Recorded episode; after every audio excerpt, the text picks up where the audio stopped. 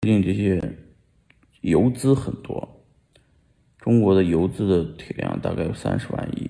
这些资金原来都是搞房地产的，后来房地产不好搞，也炒过蒜，对吧？也炒过古董字画。现在呢，也都在炒区块链啊。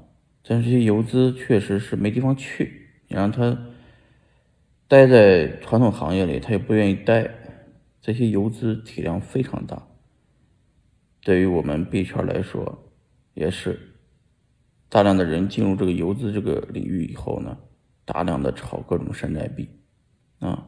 但是同志们记住啊，这个山寨币长久不了，游资它不会忠持于忠诚于某一个项目，它是走来走去的，它是游走的，所以资金一走，山寨币一定会暴跌。